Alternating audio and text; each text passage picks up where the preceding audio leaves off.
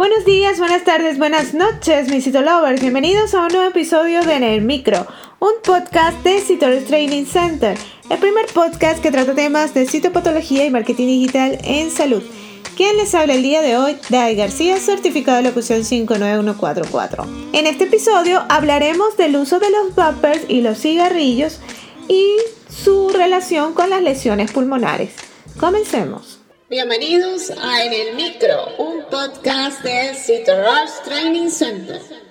Ahora, un momento de publicidad. Este mensaje llega a todos ustedes gracias a nuestro patrocinador Rush Training Center. A lo largo de tu vida, tú eres lo que aprendes, lo que compartes, lo que te esfuerzas, lo que sueñas lo que te apasiona, lo que te inspira. CitoRush TC es tu plataforma de educación a distancia, la marca de un citolover de corazón. Sigamos aprendiendo juntos. En las últimas décadas e incluso en los últimos años está el surgimiento de la moda del el vapeo como una alternativa aparentemente menos dañina al cigarrillo convencional y ha generado un intenso debate sobre sus efectos en la salud pulmonar y bucal. En este episodio exploraremos la relación entre el vapeo, el cigarrillo y las lesiones en los pulmones y la cavidad bucal. El vapeo, también conocido como el uso de cigarrillos electrónicos, involucra la inhalación de vapor generado por un líquido que contiene nicotina y otros componentes químicos. Por otro lado, los cigarrillos convencionales contienen solo tabaco que al quemarse produce humo que se inhala. En cuanto a los efectos del uso de los vapers y de los cigarrillos en la salud pulmonar, en los casos de el vapeo, algunos argumentan que es menos dañino que fumar cigarrillos. Investigaciones recientes sugieren que el vapeo puede causar irritación en los pulmones y problemas respiratorios en algunos usuarios. Los líquidos del vapeo a menudo contienen sustancias químicas que cuando se inhalan repetidamente pueden llevar a una inflamación pulmonar. Y en el caso de los cigarrillos, pues fumar cigarrillos ha sido fuertemente asociado con enfermedades pulmonares crónicas como la EPOC y el cáncer de pulmón. Y el humo del tabaco pues contiene toxinas y carcinógenos que dañan los pulmones con el tiempo. En el caso de los vapeos, algunos estudios sugieren que también podría tener algunos efectos negativos en la salud bucal.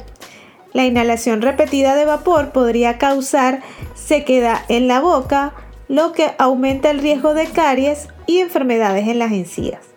Además, ciertos compuestos químicos en los líquidos del vapeo podrían afectar el equilibrio bacteriano en la boca.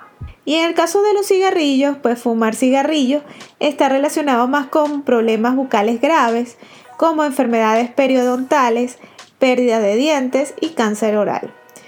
El humo de tabaco puede dañar las encías y la mucosa bucal, creando un entorno propicio para la proliferación de bacterias dañinas.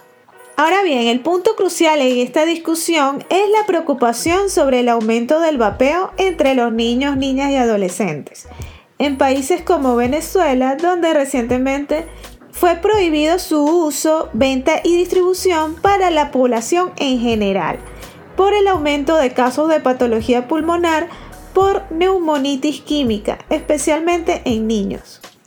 En el caso de Perú, sí hay una legislación que prohíbe la venta a menores de 21 años. La industria del vapeo ha sido criticada por dirigirse a adolescentes y adultos jóvenes, lo que plantea la cuestión de la adicción temprana a la nicotina y los posibles impactos a largo plazo en su salud.